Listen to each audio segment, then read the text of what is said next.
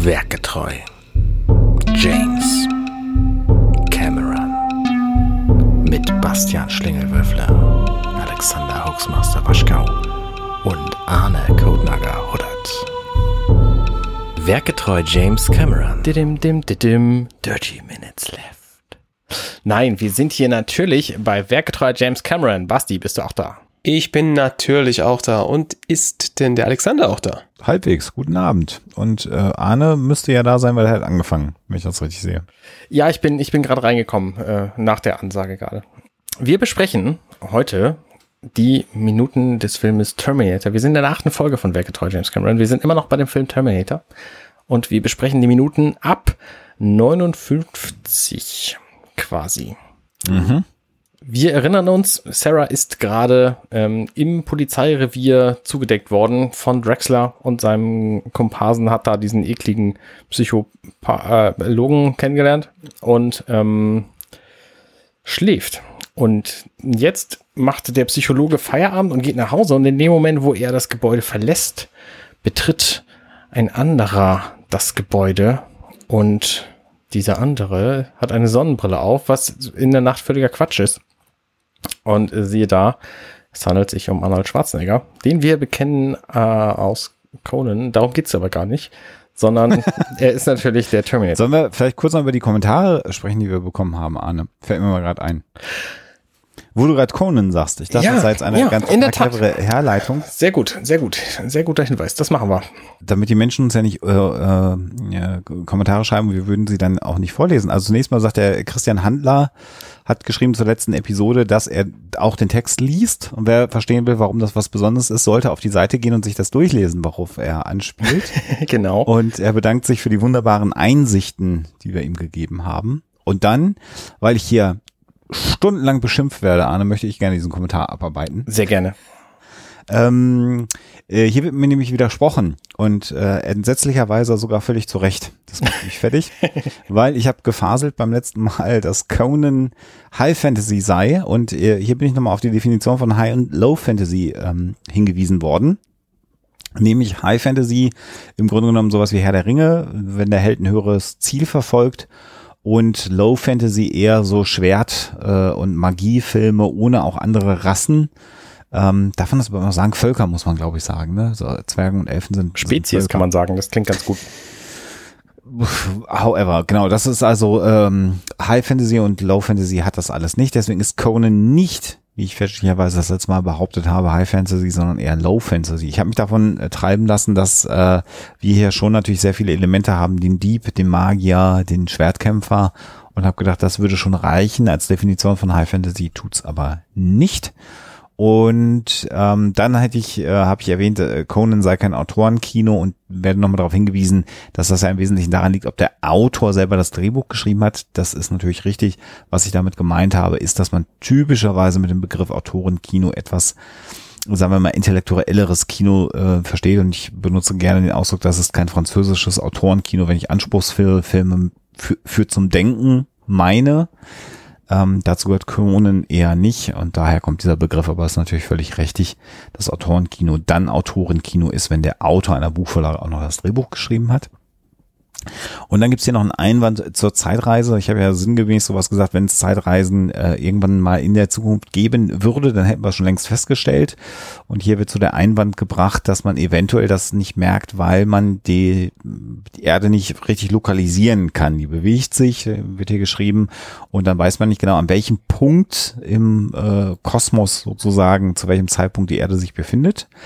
Und da kann ich jetzt allerdings sagen, nee, so einfach ist es halt nicht, weil wenn man es einmal hingekriegt hat, das zu definieren, dann kriegt man es halt immer hin. Und wenn man es einmal hingekriegt hat, dann kannst du halt irgendwann die Erde immer lokalisieren. Äh, und selbst wenn nicht, ähm, doch, nee, nee, nicht, selbst wenn nicht, also ich glaube, es wäre ja dramatisch, wenn man dieses Zeitreisephänomen nur genau einmal für den Zeitpunkt des Terminators entwickelt hätte. Also ich glaube, wenn es Mhm. denn Zeitreisen geben würde, wäre die Lokalisation der Erde damit eingeschlossen und dann wüssten wir es. Und auch wenn ich das ja romantisch finde, genau wie ich Aliens, äh, intelligente Außerirdische, die zu uns kommen, romantisch finde, glaube ich, dass das genauso wenig passieren wird wie Zeitreisen. Aber ich lasse mich natürlich gerne eines Besseren belehren. Und dann wird hier am Ende noch geschrieben, dass nämlich der gleiche Kommentator wie in der Folge davor, dass mit JC nicht James Cameron gemeint sei, sondern Jesus Christus. Und ich glaube, da waren wir so ein bisschen hin und her und ich weiß gar nicht mehr, auf welcher Seite ich war. Ich würde jetzt einfach frech behaupten, ich habe sowieso die ganze Zeit gesagt, dass Jesus Christus ist. Das möget ihr bitte gerne nachhören. Und vielen Dank für den ausführlichen Kommentar. Und natürlich ist es immer gut, wenn man Ungenauigkeiten äh, auch mal hier hinschreibt und dann müssen wir da auch drüber reden. Finde ich gut. Ja, finde ich auch gut. Falls ihr uns Kommentare hinterlassen wollt, dann könnt ihr das zu dieser Folge machen auf companion.net slash werketreu James Cameron slash 008. Da findet ihr irgendwo unten einen Knopf. Und äh, wer sich wer sich fragt, wie doof ich eigentlich bin, ich habe ja jetzt diesen PowerMate hier installiert, um den Film währenddessen anzugucken und habe einfach das nach rechts äh, drehen ähm, belegt mit Apfelkuh. Das war total schlau und, Mm. und äh, deswegen ist mein Player immer ausgegangen in dem Moment, wo ich nach rechts gedreht habe. Und das habe ich jetzt mal sofort geändert, weil es Mega smart. erheblich smarter ist, ja. So. Also, kommen wir zurück zum Film. Äh, vielen Dank übrigens für den Kommentar. Wir freuen uns über jeden Kommentar. Gerade die, die äh, natürlich recht haben, sind uns besonders willkommen. Ähm, Es sei denn, Also sie alle. uns dann nicht. also genau, alle. also es wird ja eingeleitet damit, dass man uns gerne hört. Dann darf man auch Kritik üben, ansonsten natürlich nicht, weil dann löschen wir die Kommentare einfach Ja, kommentarlos. Da können wir einfach auch nicht mit umgehen. Da Ja. machen wir Zensur. Ganz Diese klar. Kommentare auch, wo am Anfang steht, ich habe die Folge nicht gehört, aber ihr habt euch an der Stelle falsch benommen. Also das, ähm, das sind mir auch die Liebsten. Ja, definitiv. Ach so, und dann äh, gibt's noch einen Kommentar zur Folge 6, äh, sehe ich gerade noch. Und auch da habe ich Blödsinn erzählt. Fällt mir gerade ein. Finde ich ganz wichtig sogar. Da habe ich irgendwie behauptet, dass wir ja in den 80er Jahren noch besetzt gewesen seien. Und da weist mich ja darauf jemand hin, dass das nicht stimmt. Sondern die Stationierung war aufgrund der NATO-Verbindung der Bundesrepublik Deutschland. Natürlich kann ein souveränes Land wie die Bundesrepublik Deutschland nicht besetzt äh, sein. Und das ist natürlich völlig richtig. Da habe ich den falschen Begriff benutzt, äh, formal. Und hier wird auf den Podcast sicherheitshalber hingewiesen, in dem das gut aufgedröselt wird. Und tatsächlich habe ich die mal kennengelernt vom Podcast sicherheitshalber. Und der Podcast ist auch super gut. Und Alexa hört ihn auch. Kann man mal reinhören. Also insofern hatten wir ein sehr hohes Kontingent von äh, den äh, alliierten ähm, ähm, Verbündeten in Deutschland waren aber natürlich nicht besetzt. Das ist natürlich eher so Reichsbürger äh, Diktion, die ich natürlich nicht besetzen wollte. Da war ich auch unpräzise. Ich rede ziemlich viel Unsinn in diesem Podcast, glaube ich, ne? Ähm, ich versuche mal in diesem Podcast. Ich ne? versuche noch mal was, äh, was äh, Erklärendes beizutragen, weil wir ja unsere Aufnahmen nicht zum Zeitpunkt der Veröffentlichung machen, ist es natürlich so, dass wir jetzt einen aktuellen Kommentar zur Folge 6, also zur vorletzten Folge, verlesen können. So, deswegen, weil wir den einfach vorher nicht verlesen konnten, weil er noch nicht da war, als wir das letzte Mal aufgenommen haben. Das äh, klingt logisch und ist auch so. Ja, hat mit Zeitreisen überhaupt nichts zu tun. auch Da kommen wir ja noch genug Zeitreisen zu. machen. Da kommen wir ja noch genug zu. Genau. So, der Polizist, der dem Terminator da entgegen sitzt, ähm, der trägt eine, eine Brille, die ist auch tatsächlich angebracht, weil er liest nämlich die ganze Zeit irgendwelche mit Bleistift geschriebenen Zettel und äh, wimmelt den Terminator quasi ab und sagt, nee, es gibt keine, keine Berufs, Berufsbesuchzeit ähm, und deswegen dürfe er Sarah Connor nicht besuchen. Äh, Es scheinen mir übrigens so Police Report Cards zu sein, die da ausgefüllt werden. Das war eine Zeit, wo man das nicht äh, mit einer Schreibmaschine gemacht Genau. hat oder am PC, sondern mit Bleistift. Das ist ja auch sehr interessant. Naja. mhm. Der, ja, gut, im Zweifel muss man ja auch nachträglich noch mal was radieren können. Ja. Genau. Und der Terminator guckt sich dann kurz um, um äh, quasi die Lage zu erfassen, wie das so ein 3D-Scanner auch machen würde. Ähm, Und stellt fest, das ganze Ding ist quasi aus Holz und man kann das einfach zerlegen. Hm. Und äh, das ist eine sehr bedauerliche Szene, dass das so genau gefilmt wurde, weil man nämlich super gut sein echtes vorhandenes Auge durch diese Brille sehen kann. Hm. Und das äh, haben wir ja natürlich in der letzten Folge besprochen, ist, äh, gibt's einfach nicht mehr. Was äh, super albern an der Stelle eigentlich ist, dass er sich das alles anschaut und feststellt, es ist äh, minderwertig gebaut, weil äh, der Typ wusste, dass er in Amerika angekommen ist. Ich wollte gerade sagen. Das hätte man sich äh, eins und eins zusammenzählen können. Ja, das Und stimmt. äh, was, was wir natürlich jetzt hier ansprechen müssen, ist der oder wohl einer der ikonischsten Sätze, die Arnold Schwarzenegger jemals in der Filmgeschichte ähm, spricht oder gesprochen hat. Hm. Denn nachdem er das sich angeguckt hat, ähm, sagt er diesen Satz, den, der ihn ja fast unsterblich gemacht hat, nämlich I'll be back. Und Und es das klingt ist- ungefähr genau so. Es ist wirklich leider ein bisschen albern. Aber es ist ja aber der funktioniert Satz- trotzdem. Genau, für den er, für den er bis heute ähm, im Grunde genommen berühmt ist, und auch der Terminator-Franchise. Also dieses I'll be back ist halt ja echt stehend. Und es ist, es ist, und wenn du dir halt dann dazu die deutsche Synchro anschaust oder anhörst, ähm, das ist, pff, also, es, es wundert mich nicht, dass, dass, ähm, dass wir auch hier im deutschen Sprachgebrauch das Ich komme wieder kein, dass es nichts geworden ist. Also, dass, dass, das, dass es kein, kein, äh, ich würde es mal, ich würde es mal Meme nennen, auch wenn es damals noch nicht Meme hieß, äh, geworden ist und I'll be back halt schon. Das ist wirklich albern. Da sieht man mal, wie viel, wie viel die deutsche, ähm, äh, also wie viel die deutsche Kultur quasi dazu beigetragen hat, dass dieser Film berühmt geworden ist, nämlich quasi gar nichts. So. Ja. Also Ja. das, ähm, es gab einfach mehr Amerikaner zum Zeitpunkt dieses Films und die haben diesen Film natürlich auf Englisch gesehen und ähm, wie ich inzwischen weiß, wusste ich damals auch bei weitem noch nicht, ähm, etliche andere Länder haben den Film natürlich auch auf Englisch gesehen und möglicherweise mit Untertiteln gesehen. Ich würde da jetzt mal die Niederlande vermuten oder Dänemark oder Schweden oder so, allgemein. genau. Ja. Ähm, und deswegen ist es natürlich klar, dass I'll be back viel äh, prominenter ist in der Welt als ich komme wieder. Also es hat sicherlich ja auch sehr viel damit zu tun, wie er das sagt, mit dass, dass er diesen, diesen stärischen Akzent hat.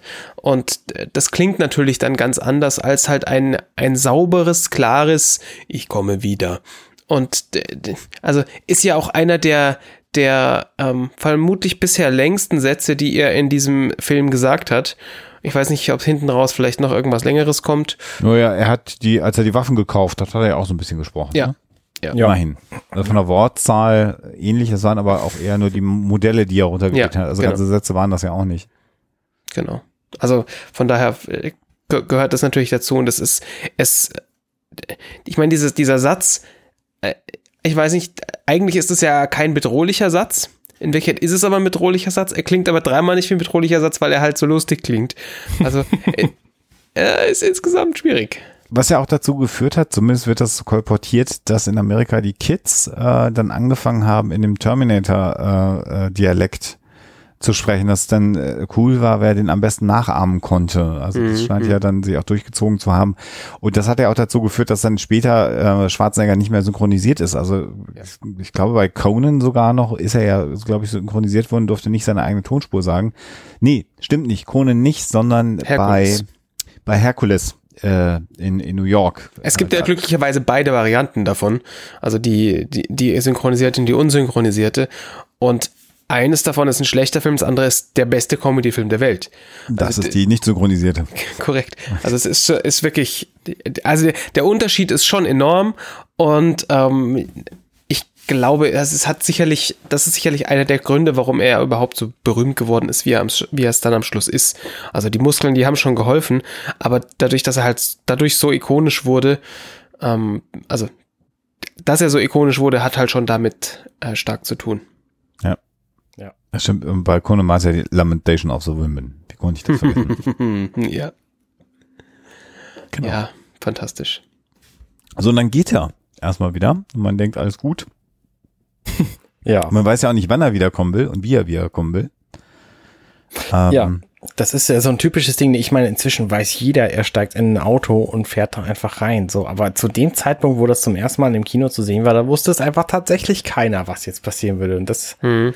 das ist auch bei Star Wars immer so ein Phänomen, was ich mir schwer vorstellen kann, äh, dass irgendjemand nicht weiß, äh, äh, was da der Twist im, im zweiten Teil ist. Ja. Strange.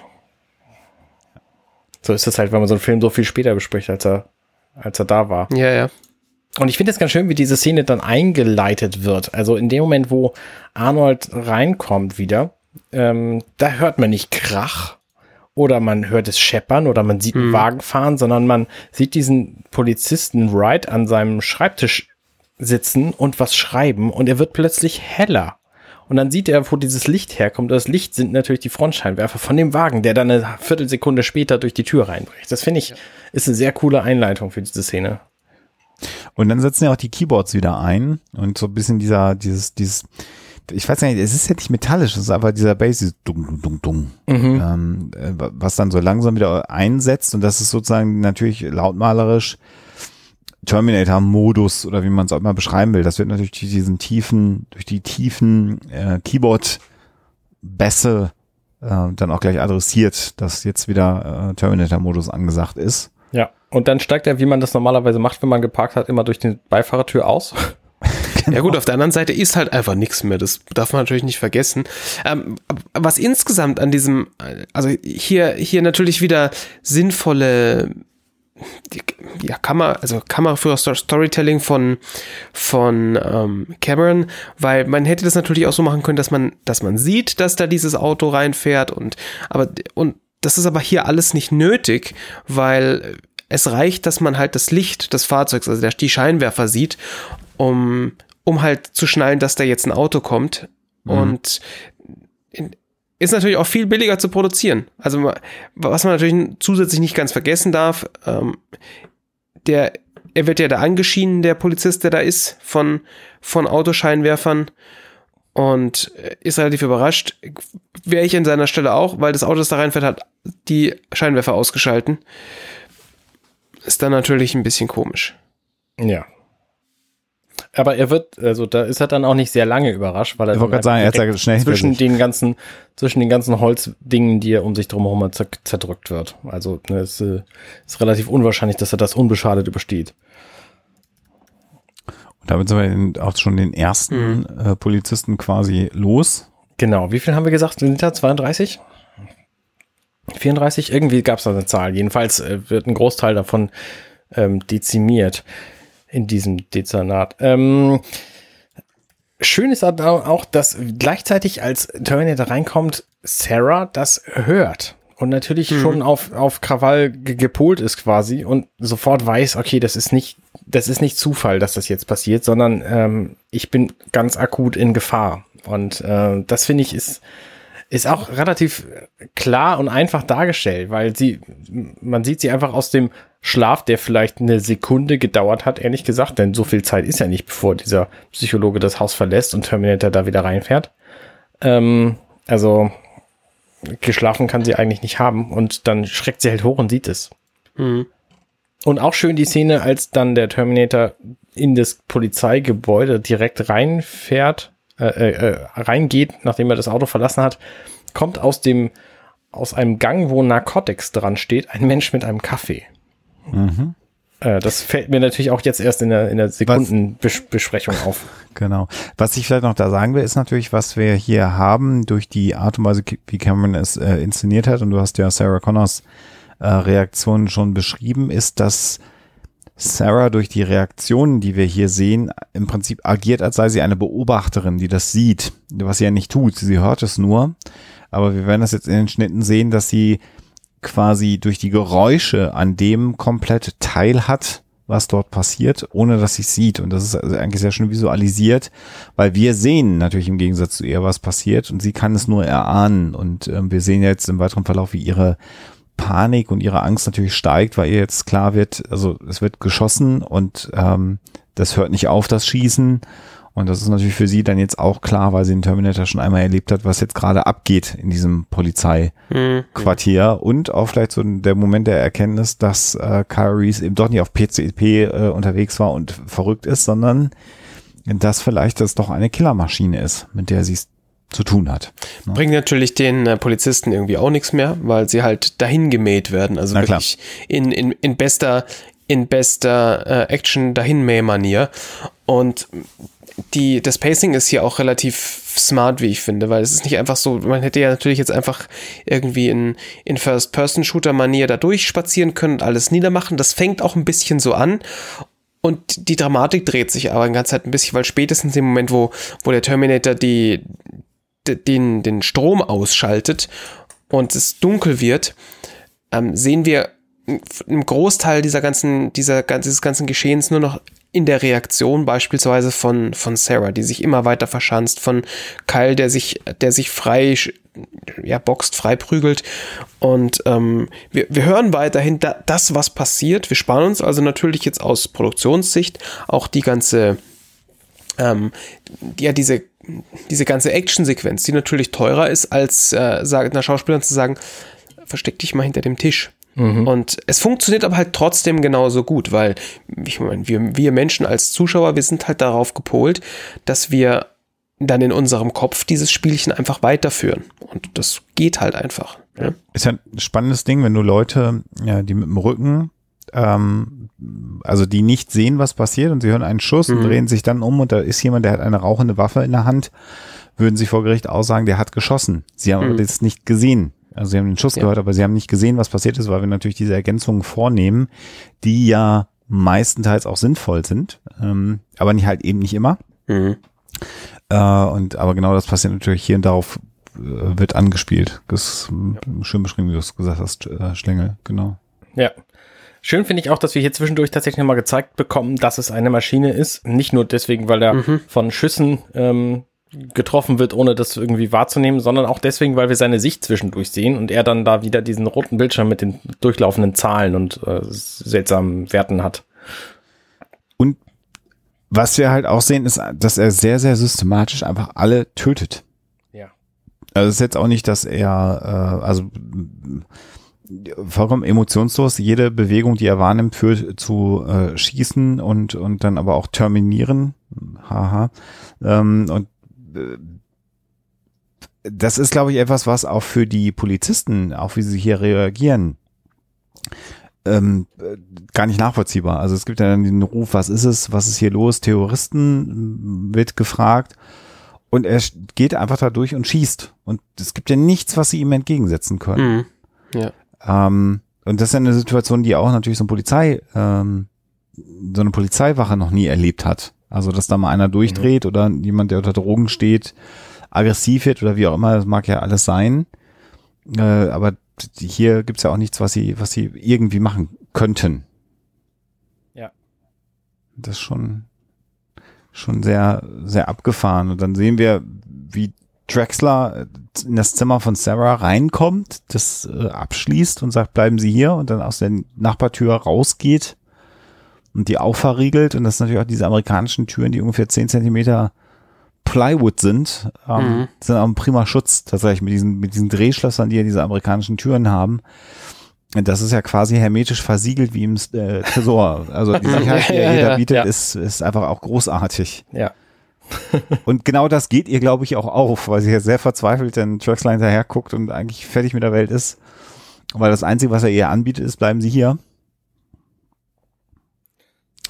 Genau, und dann, und dann kommt die, kommt die Terminator-Sicht, die du gerade schon beschrieben hast. Und auch da werden wir, das sieht auch schon wieder genau wie dieser Code aus. Und das wird wahrscheinlich auch wieder aus der gleichen Zeitung sein, die du ja schon äh, beschrieben hast, Basti, beim letzten Mal. Und es ist, es ist tatsächlich dann auch der, die, der, den Plot, den man sieht, der ist zweimal dasselbe. Also der verschwindet ja irgendwann mal und dann baut sich erneut eine Kolonne an, an ähm, Code oder ja, Kommandos auf und das ist dann tatsächlich hier dasselbe, wie wir vorhin gesehen haben, mit denselben Zeilennummern und so weiter und so fort. Spielt natürlich in dem Moment keine Rolle, weil wenn du den Film normalerweise anguckst und jetzt haben wir letztes Mal ja auch schon besprochen und nicht irgendwie Frame für Frame, dann liest du auch nicht, was da steht. Mhm. Also da sieht man vielleicht mal irgendwie einen Wortfetzen, irgendwie, dass da Memory Slot oder keine Ahnung was steht, aber du weißt natürlich nicht, was, was das bedeuten soll und dann ist es auch wurscht. Ja wir springen gerade ein bisschen, das äh, äh, sei uns äh, nachgesehen. In der Reihenfolge, ja, ja. Ja, ja, genau. Weil jetzt macht er nämlich erst den Strom aus, nachdem das alles passiert ist und äh, genau. Ja. Ich wollte da noch ein bisschen in die Tiefe gehen, ja. In die Tiefe. Ich bin ja dafür bekannt, dass ich das ein bisschen ausführlicher mache. Ich finde es das spannend, dass er den Strom ausmacht, weil das ist ja quasi ein sehr taktisches Vorgehen, weil er genau weiß, ich habe meine Sicht, äh, brauche ich kein Licht für. Mhm. Äh, und die anderen, die sind dann einfach geschwächt. Und er bringt sie ja auch aus dem gleichen Grund um, wie er jetzt den Strom ausschaltet, weil er sie nämlich tatsächlich als mögliche Bedrohung für seinen Auftrag sieht. Mhm. Also sie könnten ja tatsächlich irgendetwas tun, was ihn daran hindert, Sarah Connor zu töten, was ja nun mal sein Plan ist.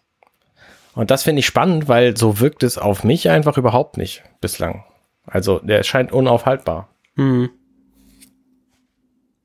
Und äh, kurz bevor er ähm, den Strom ausmacht, ich muss noch einmal zurückspringen, sorry, finde ich das Sounddesign auch so spannend, weil die Pistolen, äh, die die Polizisten benutzen, klingen ganz spitz, ganz hell, fast so.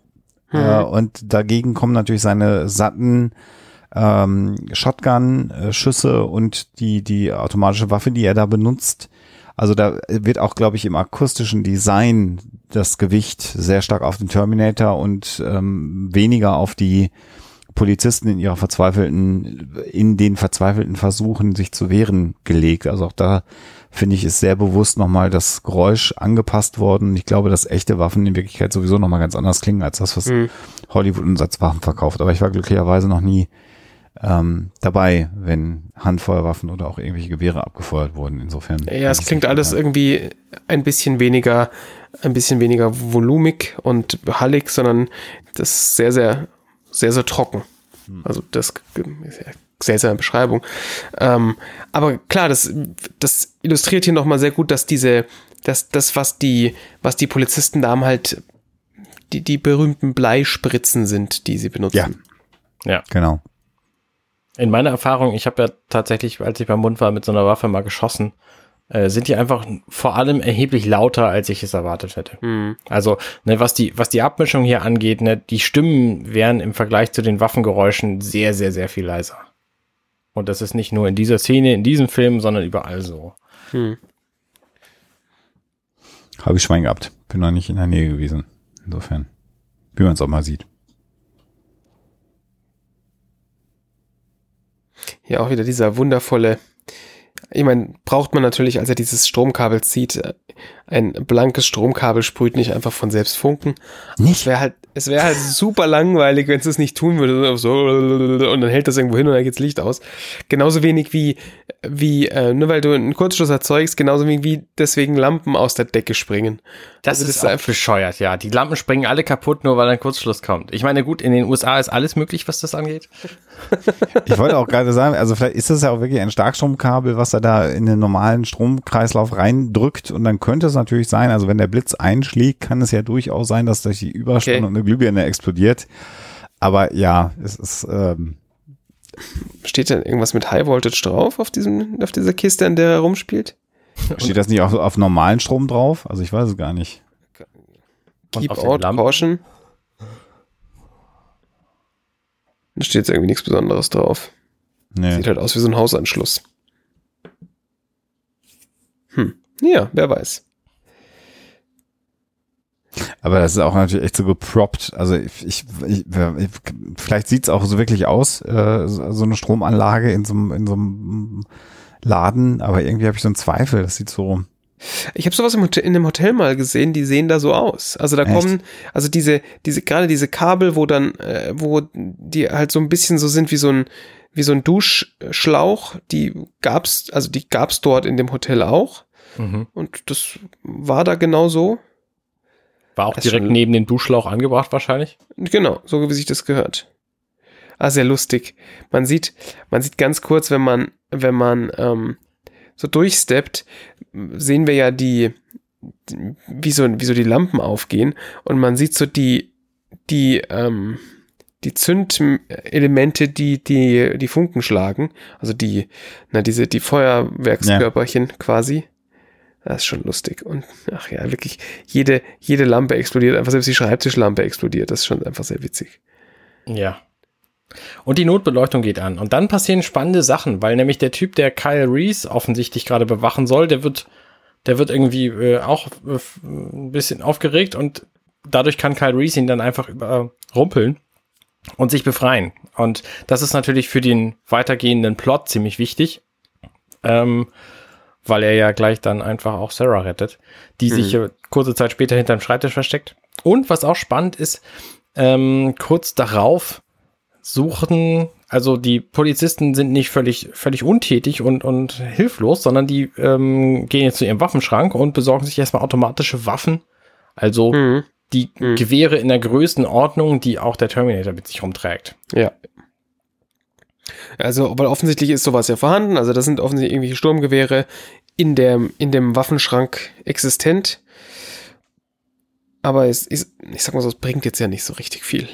Nee, es bringt überhaupt nichts. Vor allen Dingen auch die, naja, ja, Terminator ist halt eben nahezu unverwundbar, was das angeht. Mhm. Und die Polizisten sind halt nahezu unüberlebbar, was das angeht. Und das zeigt sich hier auch relativ deutlich. Genau, und das ist halt jetzt auch schon eine völlig andere ähm, ist eine andere Szene quasi, als, als er reinkam. Weil am Anfang war das ja noch relativ entspannte ähm, Büro-Atmosphäre so und jetzt ist das Licht aus, es fängt an zu rauchen überall und es fängt an zu brennen überall. Also mhm. das hat schon so einen, so einen leicht apokalyptischen Touch, finde ich. Und was, äh, also was, was halt dazu kommt, es kommt doch Licht von außen rein, obwohl es vorher stockdunkel außen war. Das macht aber halt viel aus. Also dadurch sieht's, dadurch, dass hier alles so aufgewirbelter Staub oder weiß ich nicht, was da halt rumfliegt ist, ähm, fällt mir natürlich das Licht an der Stelle sehr, sehr schön. Und das ja. funktioniert einfach gut.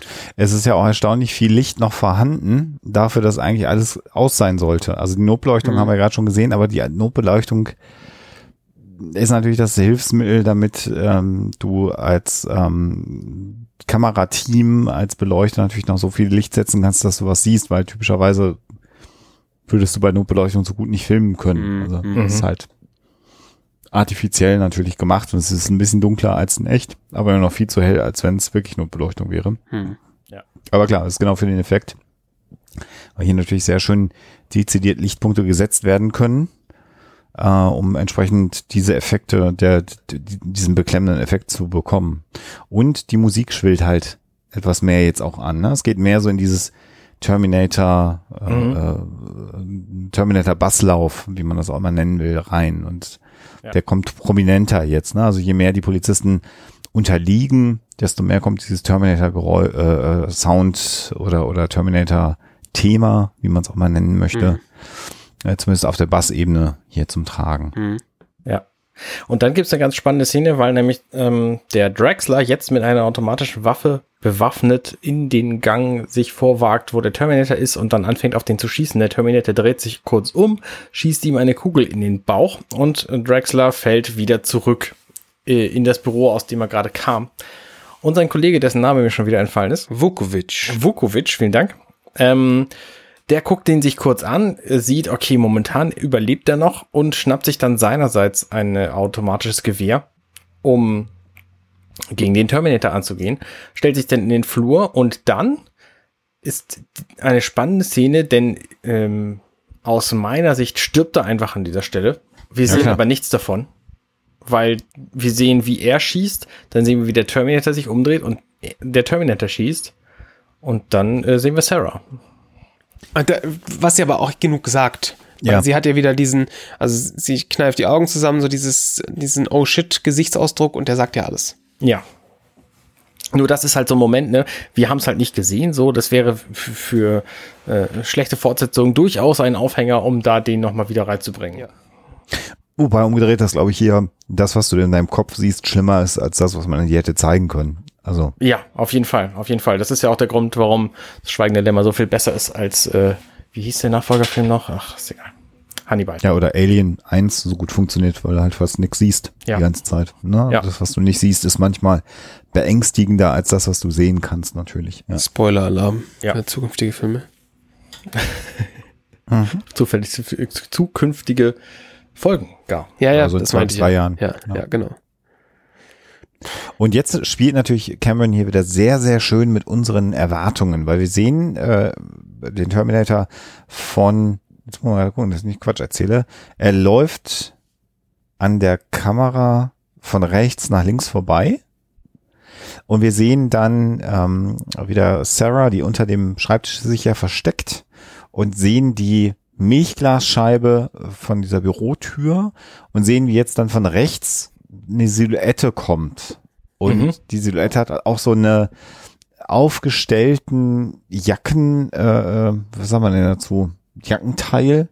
Ist ja nicht der Kragen, Kragen sondern ja, es ist, glaube ich, ein bisschen tiefer, ne? So.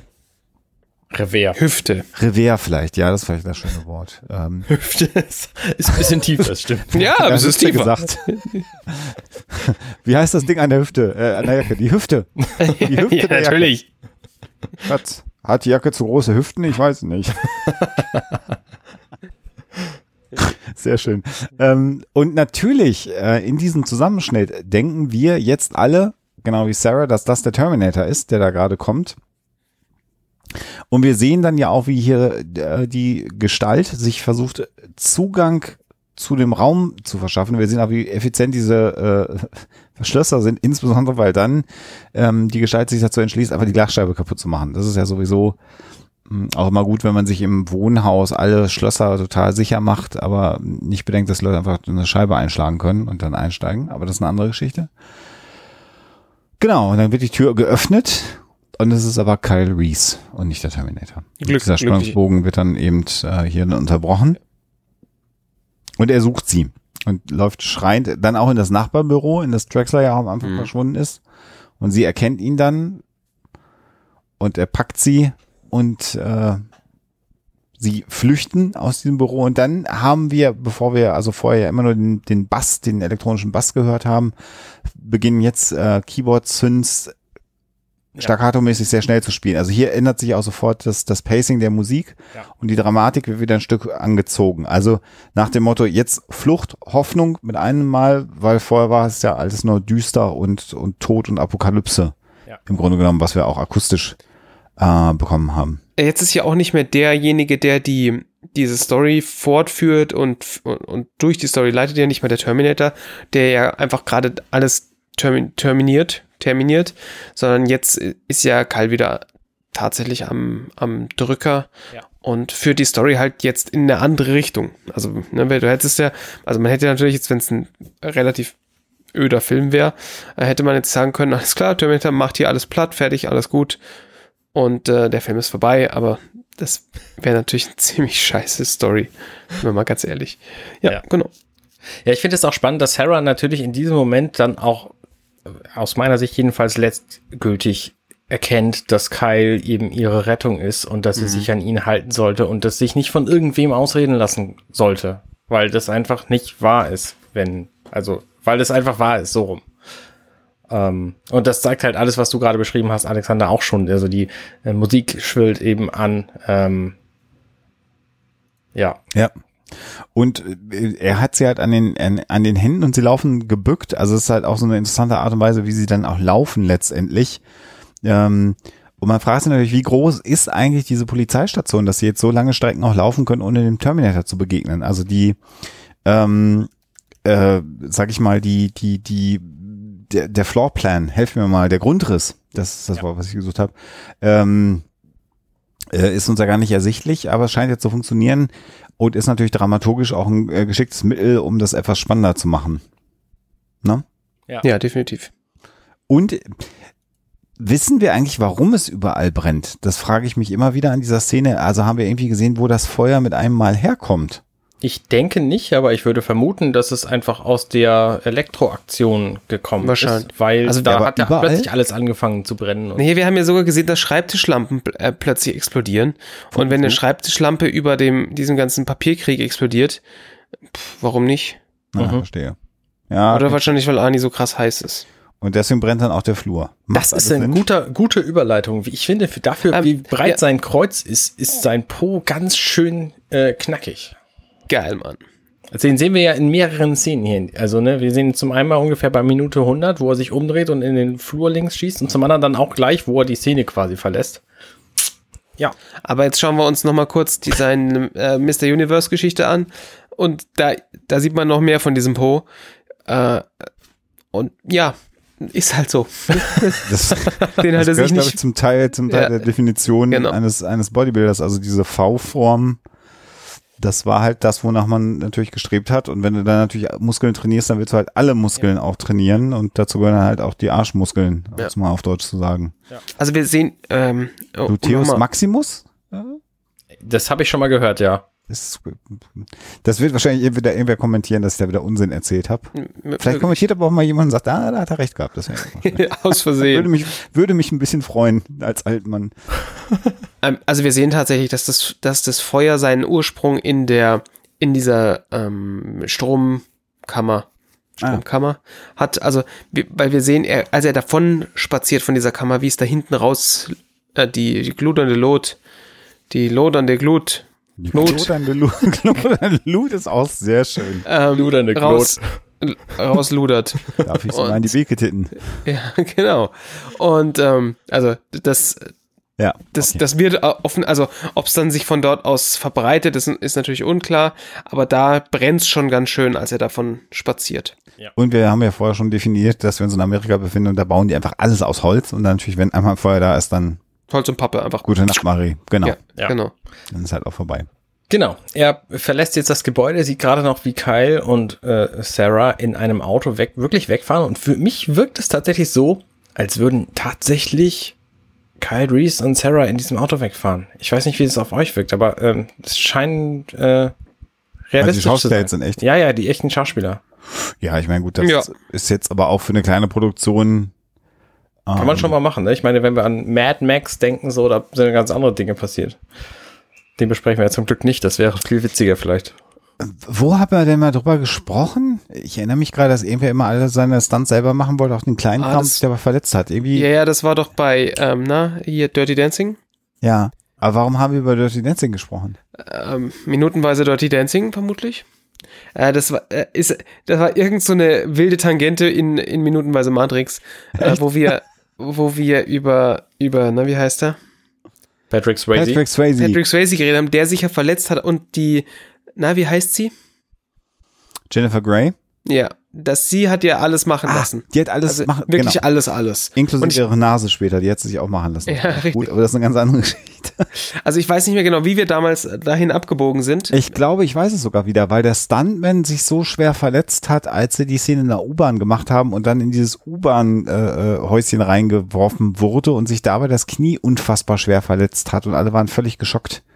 Äh, ja, ich ja, glaube, ja. dass und darüber sind wir Verletzungen, Stuntmen, wer lässt sich dubeln, äh, so irgendwie, glaube ich. Und generell darüber mit, vielleicht sogar in der Folge mit Tommy Krabweis, weil er das könnte äh, ja auch Stuntman sein, war. Das war, glaube ich, diese Achse irgendwie. Irgendeiner von euch lieben Hörern wird das doch bestimmt noch wissen und äh, kann uns das einfach direkt jetzt hier in einem Pamphlet äh, niederlegen. Sonst hört, sonst hört er einfach nochmal schnell alle Folgen von Matrix durch. Das, ja, ich denke, das wäre schon mal ich, angebracht. Ich, ich komme da dieses Wochenende nicht zu. Ja. Richtig. genau. Ja, dann endet es auf, auf schwarz. Also hier ist ein Abschnitt dann auch wirklich mal zu Ende. Also das, das äh, Polizeirevier brennt. Wir können davon ausgehen, dass keiner der Polizisten mehr lebt. Ja. Ähm, also alles ruiniert. Der Laden wird so langsam vor sich hin abbrennen. Und interessanterweise finde ich, äh, dass Ani hier auch gar nicht sich befleißigt, das Polizeiauto zu nehmen, was da steht. Ja, sondern einfach jemand weglatscht. Ja. Wäre ja. eigentlich das ist crazy. Praktischer gewesen, aber das Polizeiauto zu nehmen. Und dann halt so eine Schwarzblende, wie du gerade schon gesagt hast, die ist auch echt nicht mehr so häufig in aktuellen Filmen. Also, dass die Szene so entspannt abgeblendet wird, da würde schon, das, schon längst das nächste passieren. Ich meine, diese Blende ist ja auch wirklich langsam. Die macht aber hier super viel Sinn. Ist, weil ist ein Stilmittel, genau. Es genau. gibt's ja heute auch noch, aber es wird halt nur noch sehr, sehr, sehr sporadisch so eingesetzt. Also, weil wenn wir jetzt, also so viel schon mal vorspoilern auf die nächsten Sekunden, also wenn wir das hier, ja, ich denke, das dürfen wir in dieser Sendung, äh, da vergeht einiges an Zeit, bis die nächste, bis die nächste Szene kommt, nämlich eine, mindestens eine Tank, also maximal eine Tankfüllung voll, vergeht da. Mhm. Und ähm, das ist, dauert halt ein bisschen und damit mit dieser langsamen Schwarzblende sag, sagst du natürlich genau. Das ist jetzt nichts, was direkt anschließt, weil wenn du jetzt einfach einen Schnitt gehabt hättest, wäre so, das ist ja sau dumm, dass sich die zwei in ein Auto setzt, was offensichtlich einen leeren Tank hat. Und diese ja, Blende ja, genau. erklärt natürlich genau, dass das ja. nicht einfach direkt danach passiert ist und sie jetzt um die Ecke stranden und deswegen der Ani auch gar nicht lange irgendwie ähm, das Polizeiauto nehmen musste, weil er vorher den Tank ausgetrunken hat. Also von daher, also ja, macht Sinn. Aber, aber ja, haben wir immer weniger, weil wir natürlich auch immer weniger Filme haben, ähm, deren Pacing, also weniger Actionfilme haben. Und das ist halt ein Actionfilm, egal wie gut oder, oder, oder schlecht man den findet. Ähm, aber wir haben halt natürlich immer weniger Actionfilme, die ähm, auch mit einem, mit einem langsamen Pacing zurechtkommen.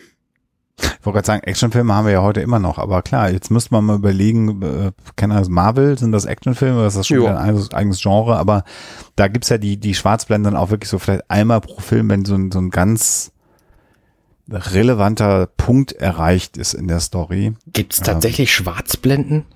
Ja, manchmal. Also wirklich ich würde selten. behaupten schon. Ah, ja, ich, genau. Also da ist es, da muss das vorige schon irgendwas mit sehr viel Gravitas gewesen sein und da muss nochmal klar sein, dass was darauf passiert, ist auch nicht, also passiert auch nicht direkt. Also ich wette, dass wir selbst in einem, in einem äh, äh, aktuellen Avengers noch eine sehen. Also vielleicht eine in dem ganzen Film. Aber ich kann mir das schon sehr, sehr gut vorstellen. Oder es wird jemand ohnmächtig, ne? Das ist dann auch so ein Schwarzblendending, was Klar, kombiniert ja. dann beides, ne? Ja, also das ist dann Zeitverzug, bis er wieder zu Bewusstsein kommt, äh, die, der Mensch und natürlich dann äh, zeitgleich auch ausgeknipst. Also das, das ist dann ja auch noch ein Stilmittel. Ähm, ich würde vorschlagen, wir machen einfach auch hier an dieser Stelle einfach eine Schwarzblende und oh. äh, beenden die Folge, weil da kommt gleich eine super actiongeladene Szene, wo zwei Leute sich unterhalten. Hochspannend. Das äh, kriegen wir heute nicht mehr gebacken. Das, das ist tatsächlich wahr. Woo! Tube. Sehr lustig. Der Hammer. Hey, ich bin Arne und das war Werketreu James Cameron. Wenn euch dieser Podcast gefällt, dann unterstützt mich doch ein wenig. Ich schneide, produziere und hoste diesen und weitere Podcasts wie auch andere Projekte im Netz. Informationen, wie ihr mich unterstützen könnt, findet ihr auf companion.net.